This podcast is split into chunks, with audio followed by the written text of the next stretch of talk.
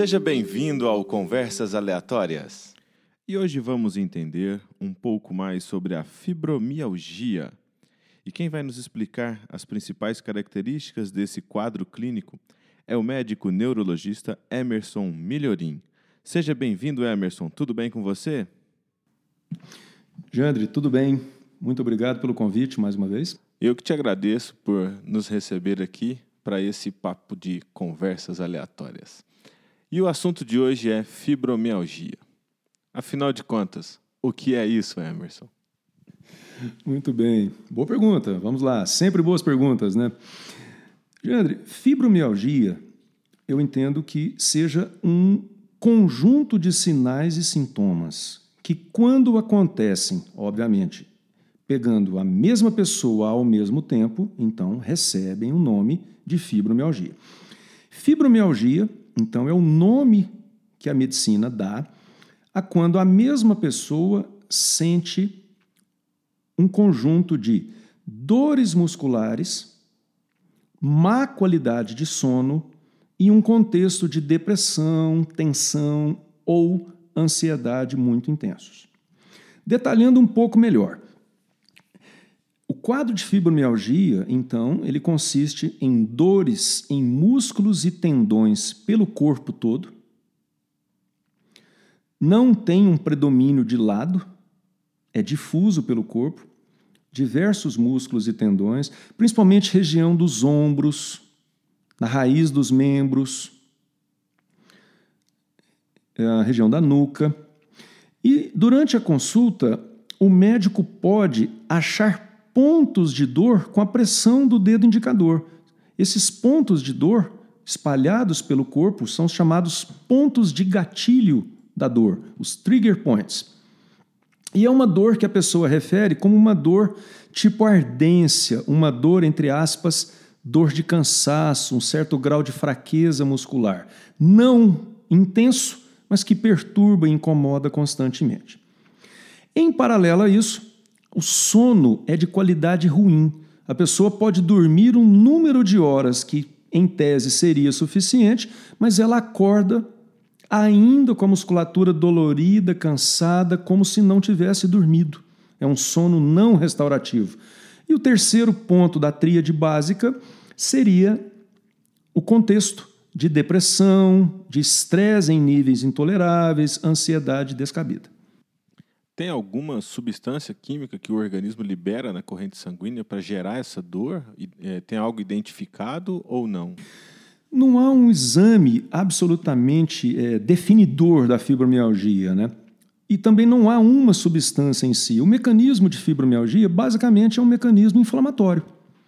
Então, quando muito que nós observamos nos exames de sangue é, um certo aumento de atividade de marcadores de inflamação no organismo, mas não há uma especificidade do marcador. Né? E o tratamento ele envolve atividade física, medicação ou só medicação? Como que define?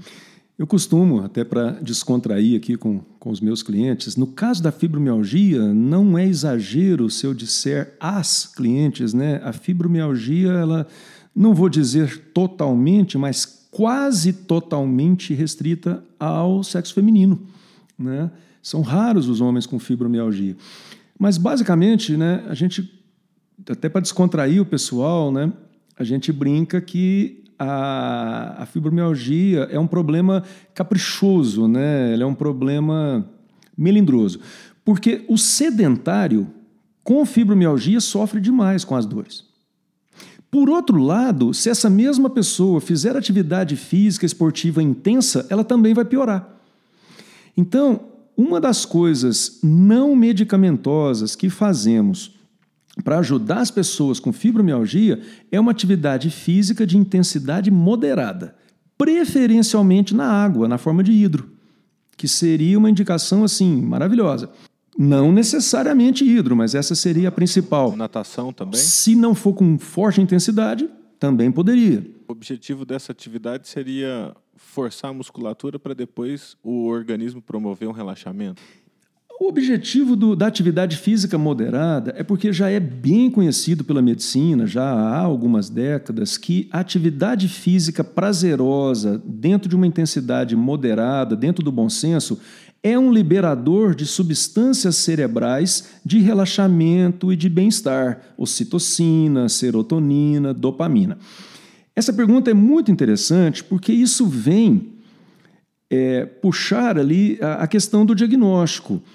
Uh, algumas pessoas consideram fibromialgia uma doença, eu entendo. Outras pessoas, entre as quais eu me incluo, consideram a fibromialgia como um processo associado. Por exemplo, se você estiver numa boa fase de sua vida, com um bom nível de humor, bom nível de sono, conseguindo resolver os seus problemas, dificilmente você terá fibromialgia. Então, não é um exagero muito grande se eu disser que fibromialgia, na verdade, é um sintoma físico de depressão ou de transtorno de ansiedade. Se você não está absolutamente deprimido, não está absolutamente ansioso, dificilmente você terá fibromialgia. Normalmente é o primeiro sintoma de dor muscular, principalmente, o indivíduo procura um ortopedista. E como que ele acaba chegando aqui para você? Bom, em primeiro lugar, hoje né, nós temos visto uma evolução. Né? A, a, ortopedia ela sempre primou por, por cirurgias sensacionais, né? cirurgias belíssimas, né? mas às vezes deixava um pouco a desejar na parte clínica. Isso tem mudado. Hoje nós já temos colegas ortopedistas com uma capacidade maravilhosa de diagnóstico clínico, colegas que ouvem, examinam, e está havendo uma mudança muito positiva nesse sentido. E o colega ortopedista pode perfeitamente diagnosticar e tratar corretamente a fibromialgia, por que não?